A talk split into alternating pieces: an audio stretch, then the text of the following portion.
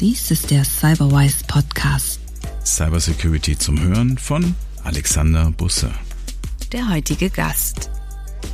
Und heute hast du mir, was ich ganz toll finde, einen Rollentausch vorgeschlagen. Ja, genau, weil ich immer wieder so viele Fragen an dich habe und du ja einen Podcast hast, haben wir uns ähm, mal gedacht, wir könnten die Rollen tauschen. Mal gucken, wie das kommt.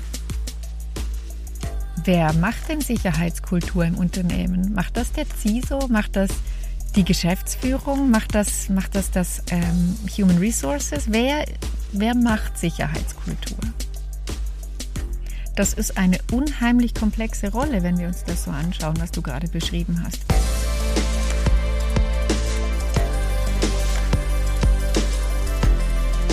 Hallo, heute spreche ich mit Milena Thalmann. Milena kenne ich schon eine ganze Weile und Milena beschäftigt sich mit dem Thema Kommunikation im Bereich IT und hilft Unternehmen, besser verstanden zu werden. Hallo Milena. Hallo Alex. Habe ich das so richtig beschrieben, was du machst? Ja, das ist in der Essenz genau das, was wir tun. Ähm, vielleicht noch so als kleiner Anhang dazu. Ich kümmere mich mit meinem Team zusammen um Kommunikation in IT-Unternehmen.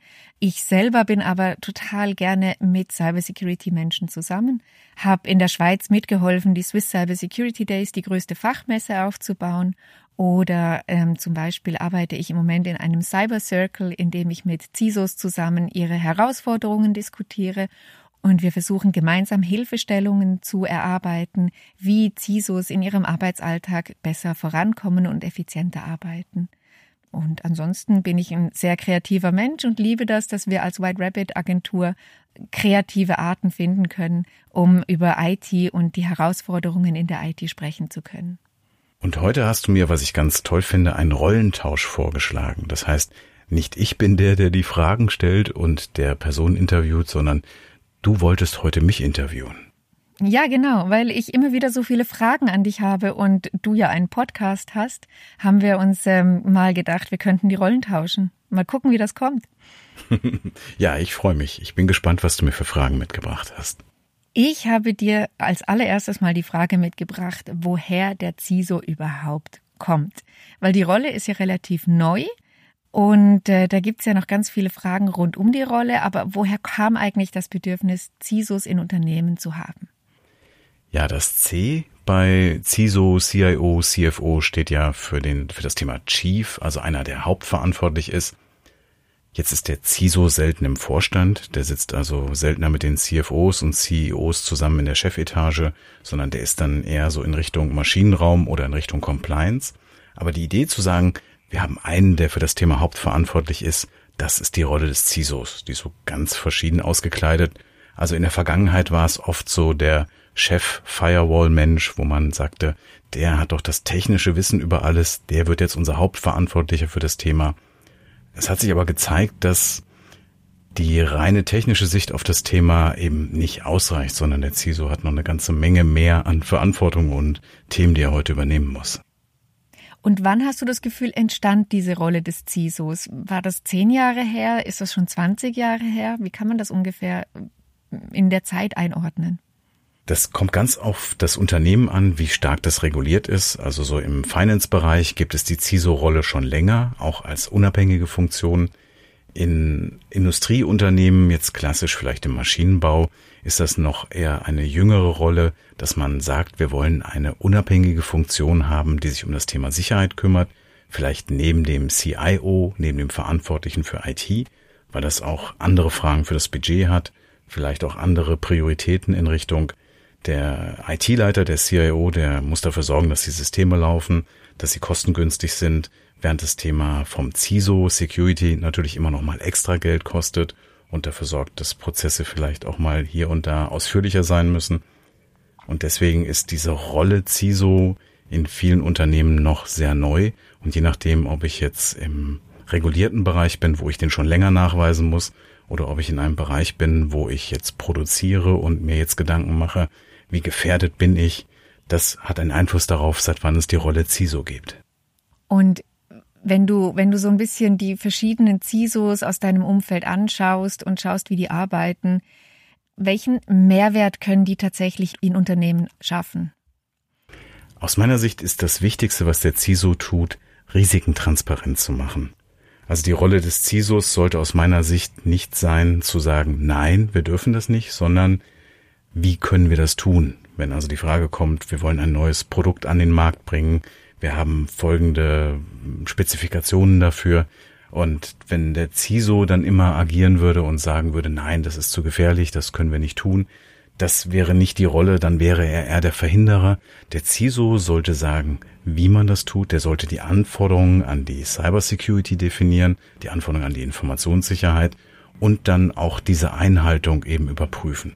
Aber nicht wie eine interne Revision, sondern in einem kooperativen Modell, dass man eben zusammen feststellt, was wollen wir tun, welche Risiken ergeben sich daraus, wie kann ich diese Risiken möglichst eben reduzieren, so dass ich vielleicht nicht meine Kundendaten hoffentlich irgendwo im Internet verliere, sondern in einer Form, dass der CISO sagt, das ist ein Risiko, das sollten Dinge sein, die wir dagegen tun, auf einem Level, dass der CISO zum Beispiel sagt, hier müssen wir eine Verschlüsselung einsetzen. Und die IT sagt, wir verwenden einen Schlüssel mit der folgenden Länge und der CISO sagt hinterher, ja, das finde ich ausreichend. Also so sollte so ein Zusammenspiel sein. Das ist eine unheimlich komplexe Rolle, wenn wir uns das so anschauen, was du gerade beschrieben hast, weil ich muss gleichzeitig mit einer einer drohenden ähm, Information kommen, sagen, hey, hier, hier gibt's ein Risiko, das können wir nicht machen oder wir müssen, das, wenn wir das machen wollen, dann müssen wir etwas beachten.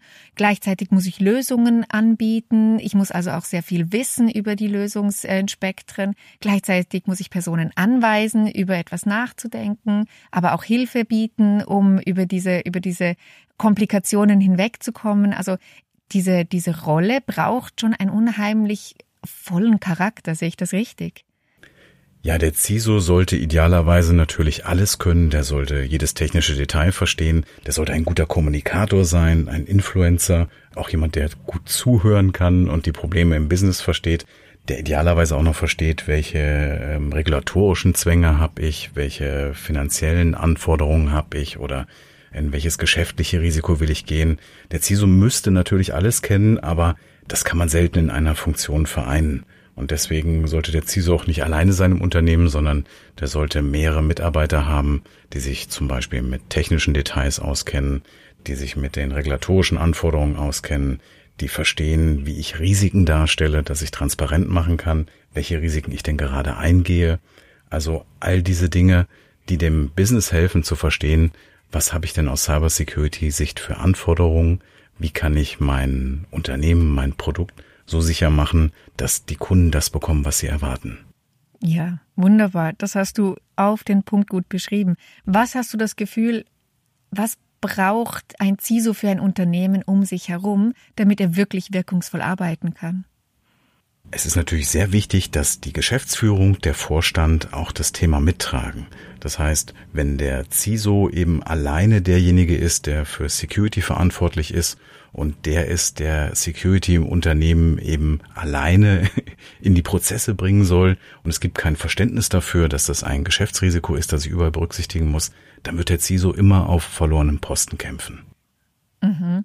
Und wenn wir, wenn wir uns die Organisationsstruktur so ein bisschen anschauen würden, im Moment gibt es ja sehr viele Streitpunkte darum, wo in der Organisation so ein CISO eigentlich angesiedelt werden soll.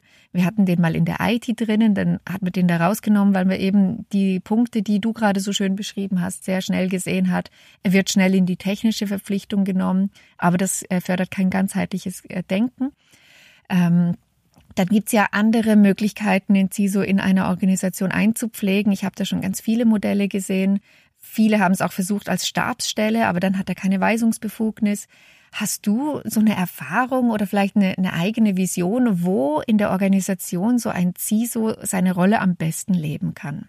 Wichtig für diese CISO-Funktion ist, dass wenn der CISO auf Security-Themen hinweist, wenn er Risiken aufzeigt, dass es nicht seine Verantwortung ist, diese Risiken alle zu lösen, weil damit mhm. würde er dann immer dann, wenn er ein Risiko aufzeigt, eben auch die Arbeit bei sich haben, die Verantwortung, das zu lösen bei sich haben und dann würde ein CISO natürlich irgendwann vielleicht nicht mehr so viele Risiken erkennen. So eine ideale Aufgabenteilung wäre, dass er Risiken darstellt und die jeweiligen Owner des Themas, in vielen Fällen auch die IT, sind eben dafür verantwortlich, dann dieses Thema zu lösen, wenn der CISO das vorgestellt hat. Nehmen wir mal ganz konkret einen Incident. Ich stelle fest, auf einem Rechner ist irgendetwas passiert und jetzt muss der Rechner neu installiert werden und der User muss ein neues Passwort bekommen. Wenn ich jetzt der Sicherheitsabteilung dem CISO die Verantwortung gebe, dass er sicherstellen muss, dass der Rechner neu installiert wurde, dass das Passwort geändert wurde, dann ist er nicht mehr der, der am Ende nachverfolgen kann, ob das wirklich getan wurde. Also ideal wäre, er stellt ein Risiko dar und sagt, hier ist ein Incident passiert auf dem Rechner, die IT muss den jetzt bitte neu installieren und dafür sorgen, dass der User sein Passwort ändert und wenn er dann die Rückmeldung von der IT bekommt, kann er das Ganze schließen. Und das entkoppelt dann dieses Thema, das Risiko festzustellen und das Risiko auch gleichzeitig lösen zu müssen. Und das macht diese Organisation sehr viel effektiver und leichter messbarer. Das ist toll, ja. Und du kennst solche Unternehmen, die den CISO da organisatorisch hingebracht haben? Hm. Das kommt darauf an, wie reif dieses Thema ist. Also oft startet das ja mit der Idee, wir müssen jemanden haben, der für das Thema Security verantwortlich ist und der bekommt dann ganz viele operative Aufgaben für das Thema Security, ist dann also verantwortlich dafür, Security einzuführen und ist dann gefragter Partner oder auch nicht in vielen Meetings, mhm. ist so ein Hans Dampf in allen Gassen und kann dann nur mit seiner ähm, eigenen Arbeitsleistung irgendwo dabei zu sein, auf Dinge hinzuweisen, dafür sorgen, dass Dinge vielleicht sicherer werden. Aber wenn ich diese, diese, diese Verantwortung teile und sage, ein Product Owner, ein Owner eines Systems ist für die Security verantwortlich und der CISO ist der, der definiert, was Security ist und ist sein Berater, dann mache ich die Arbeit des CISOs wesentlich einfacher. In vielen Unternehmen ist es noch nicht verstanden.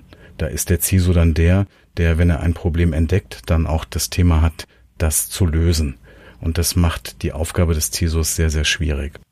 Ja, und wir sehen das ganz oft, dass CISOs relativ schnell Unternehmen wieder verlassen oder dass vor allem ganz viele CISOs aufgrund dessen, dass sie so viel Know-how bei sich haben, oft auch in Beratungsmandate oder auch zu Herstellern flüchten, weil es den Unternehmen so schwer fällt, sich dem Thema Sicherheit zu stellen. Und da fehlt oft auch der Fokus vom Unternehmen, sich dem Thema zu stellen. Es fehlen Budgets.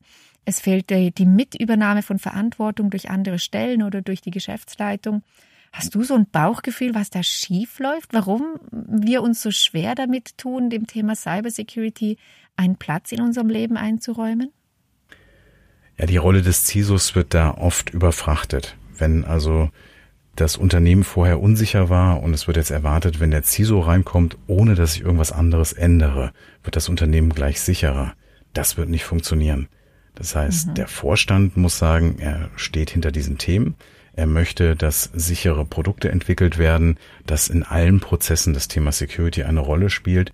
Wenn der CISO erst der ist, der dazugenommen wird, wenn das Kind schon in den Brunnen gefallen ist, wenn Security-Probleme auftreten, wenn eine Software entwickelt wurde und an Kunden versendet wurde und dann treten Sicherheitslücken auf, dann wird er weniger tun können, als wenn er von Anfang an dabei ist, der CISO definiert die Regeln, der definiert das Sicherheitsniveau und das Unternehmen ist dafür zuständig, das überall umzusetzen und nicht der CISO. Jetzt äh, gibt es ja auch ganz viele Regulatorien, also Compliance-Ansprüche, die immer mehr auf Unternehmen appliziert werden. Denkst du, dass der CISO mehr Rückenwind durch Gesetzestexte bekommt oder denkst du, dass es eine Defokussierung gibt, weil der CISO mehr und mehr mit der Verantwortung belastet wird, überhaupt erstmal compliant zu sein, bevor er sich um, um die tatsächliche gesamtheitliche Sicherheit des Unternehmens Gedanken machen kann? Wenn ich eine regulatorische Anforderung habe, dann bekommt der CISO schon mal einen Stellenwert im Unternehmen, aber wenn die Kultur nicht dazu passt, wird auch das alleine nicht helfen. Wer macht denn Sicherheitskultur im Unternehmen? Macht das der CISO? Macht das die Geschäftsführung? Macht das, macht das das ähm, Human Resources? Wer, wer macht Sicherheitskultur? Die einfache Antwort wäre alle. Aber natürlich mhm. hat die Geschäftsführung, der Vorstand, die haben da eine Signalwirkung. Und das fängt bei so einfachen Dingen an. Wenn ich also sehe, ähm, der Abteilungsleiter schickt mir jetzt eine WhatsApp mit irgendwelchen Firmeninformationen. Und es ist eigentlich klar geregelt, dass solche Informationen nicht über WhatsApp kommen sollen, dann bekommt der Mitarbeiter ein Signal, dass diese Security-Regeln nicht so ernst genommen werden. Also kann ich auch an anderen Stellen ausloten, wie weit kann ich denn Prozesse so für mich vielleicht einfacher machen, ähm, aber auch unsicherer, aber es ist im Unternehmen als Kultur geduldet, das so zu tun und deswegen werde ich dafür schon nicht verantwortlich gemacht werden. Und das sind die einfachen Dinge, bei denen das anfängt. Ich bin gerade selber Interims-CISO in einem Unternehmen, wo in einem Projekt der CFO im letzten Meeting sagte, oberste Priorität hat jetzt das Thema Cybersecurity. Und das sind Signale, die es braucht. Wenn es um Priorisierung von Themen geht, dann wird das eine Auswirkung haben, die viel, viel besser ist, als wenn irgendwo in der Regulatorik steht, es muss einen CISO geben und der wird im Unternehmen eben nicht die Stelle oder den Stellenwert haben, den er haben sollte, um Security durchzusetzen. Priorität ist immer ein schönes Wort, aber was steckt denn dahinter? Ist das Budget? Ist das Zeit? Ist das, ist das, gibt es eine extra Plattform, in der man sich besser austauschen kann über die Themen? Was, was steckt denn hinter dem Wort Priorität in dem Moment? Security ist ja äh, am Ende ein binärer Zustand, wenn ich das Resultat sehe. Also entweder ich bin sicher, ganz grob gesagt, oder ich habe einen Security-Incident, ich verliere Daten, ähm, meine Kunden sehen, dass ich gehackt wurde. Und da fängt auch das Problem an. Solange ich eben in Security investiere und es passiert nichts, bekomme ich meistens den Vorwurf, dass ich vielleicht zu viel Geld dafür ausgebe, dass ich das Thema zu wichtig nehme. Und ab dem Punkt, wo etwas passiert, dann kippt es und die Frage wird gestellt, warum hat man denn nicht mehr gemacht? Und dieses Problem, dass ich den, den Wert von Security im Sinne von was mache ich damit mehr an Umsatz eben nicht so einfach nachweisen kann, sondern es geht um die Frage, bin ich sicher oder bin ich nicht sicher? Und da geht es darum, wie kann ich Risiken darstellen, sodass auch eine Geschäftsführung die Risiken versteht. Wenn ich jetzt sage, Reputation ist gefährdet, wird der Vorstand vielleicht sagen, ja, der, diese Woche ist dieses Unternehmen vielleicht in der Presse, weil sie gehackt wurden. Nächste Woche sind es die anderen. Die Kunden vergessen das ja auch wieder. Aber wenn ich das beziffern kann im Sinne von, welcher finanzielle Schaden droht mir bei einem Ransomware-Vorfall, bei einem Unternehmen meiner Größe durchschnittlich, wie hoch ist die Wahrscheinlichkeit, dass sowas passiert? Wenn ich da vergleichbare Zahlen habe, wenn ich das monetarisieren kann, dann bin ich auf einem Level, wo auch die Geschäftsführung versteht, was diese Risiken bedeuten können. Das allerdings ist schwierig, das ist tatsächlich die Königsdisziplin. Ja, und vor allem haben wir dann plötzlich so Fälle, dass eine Goodwill Ransomware Gruppe kommt und gar kein Geld von dir fordert, sondern sagt, du musst so lange gute Dinge tun, bis sie Lust haben, dir die Daten wieder freizugeben. Also da hilft, da hilft dann alle Quantifizierung nichts, wenn so qualitativ ähm, Dinge gefordert werden von der Organisation. Das fand ich übrigens ganz einen spannenden und interessanten Ansatz, was da neulich passiert ist. Das ist ja so ein Robin Hood-Ansatz. genau. Wir hatten das ja mit den politisch motivierten Hackern, Occupy und sowas. Ja, genau. Bei Cybersecurity haben wir ja sehr schnelle Entwicklungen. Also das, was du gerade ansprichst, ist sehr neu. Da wird es keine Statistik und keine Tabelle geben, aus der ich irgendwie erfahren kann, was da so ein durchschnittlicher Schaden ist. Und das macht dieses Thema eben auch so volatil dass ich eben ständig neue Risiken habe, dass Techniken, die vielleicht vor kurzem noch als sicher gegolten haben, plötzlich ein Problem sind, dass die Hackergruppen, die mich angreifen, ganz andere Ziele haben. Vorher waren es vielleicht nur einfache monetäre Ziele, jetzt sind es ethische Ziele. Also das ist genau deswegen so schwierig, solche Dinge zu quantifizieren. Und deswegen muss der CISO auch wieder ein Influencer und Kommunikator sein und für sein Thema werben. Ja, genau. Und das bringt mich genau zu der Frage, die ich dir noch stellen wollte unbedingt. Ich kenne so zwei Typen CISOs. Das eine sind so die Techies, die aus der Technik kommen, die sehr viel IT-Ahnung haben, die auch über die Konsequenzen sehr lange und sehr viel nachdenken können. Und ich kenne aber auch CISOs, die sehr stark aus dem Management kommen. Das heißt, die versuchen mehr die Geschäftsprozesse im Griff zu halten und auch das Gesamtverständnis für das Unternehmensrisiko da so ein bisschen mehr im Herzen tragen. Kennst du das auch? Und was hast du so das Gefühl? Was sind so die besseren, möchte ich jetzt eigentlich in dem Zusammenhang nicht sagen, aber was sind so die erfolgreicheren CISOs in den Unternehmen? Wo kommen die her? Ich glaube, so eine Bewertung im Sinne von, das ist der richtige CISO, das ist der falsche CISO, ist schwierig. Es kommt darauf an, welche Rolle im Unternehmen gebraucht wird und wie die Aufgaben geschnitten sind.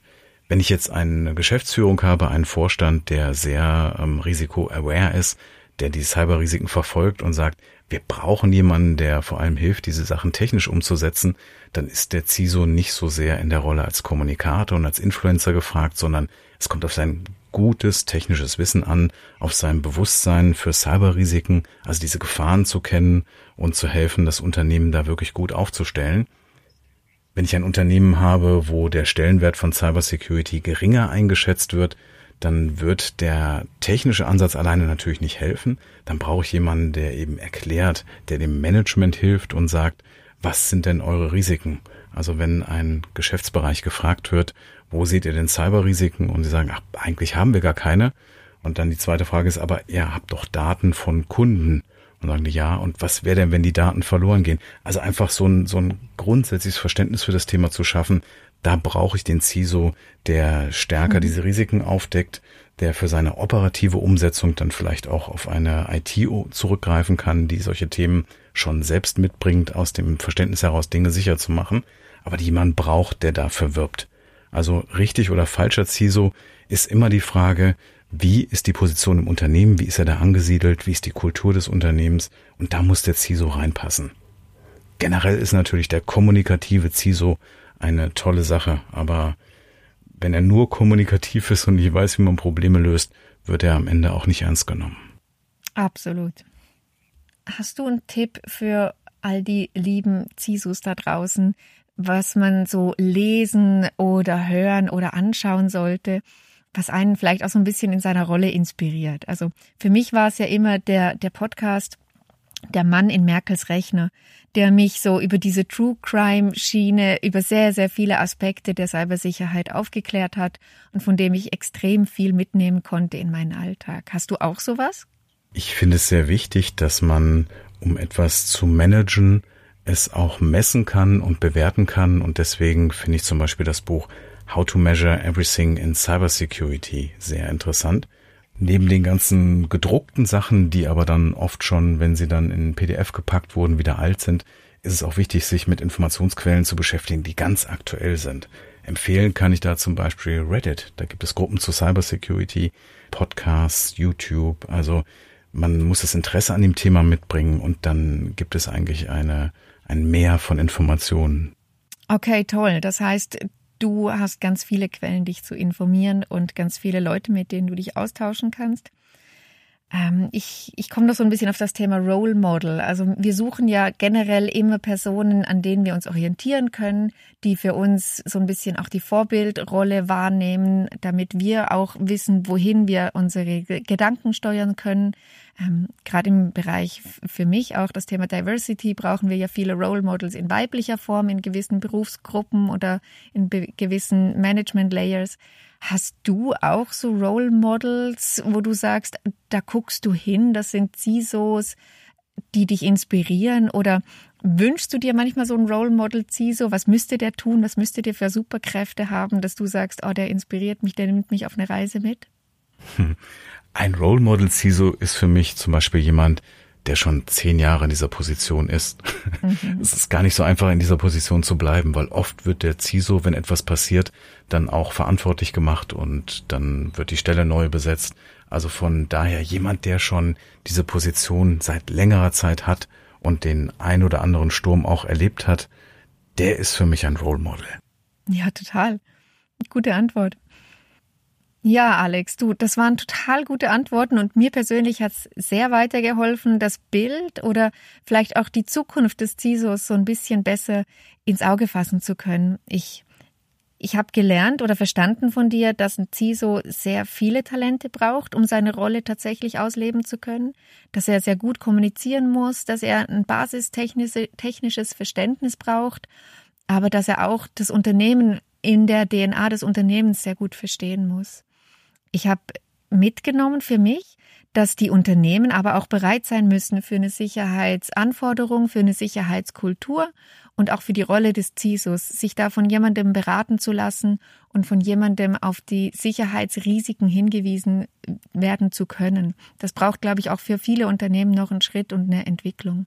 Und was mich jetzt besonders beschäftigen wird im Anschluss an unser Gespräch, ist nochmal das Thema, wie halte ich mich als CISO eigentlich immer so mit der ähm, Oberkante, Unterlippe über Wasser? Wie, wie kann ich es schaffen, dass ich immer die aktuellen Themen auf dem Radar habe, aber trotzdem eine große Erfahrung mitbringen kann und dass ich die Leute, die mit mir die Sicherheit im Unternehmen machbar machen müssen, dass die dann auch immer dem folgen können, was ich ihnen erzähle.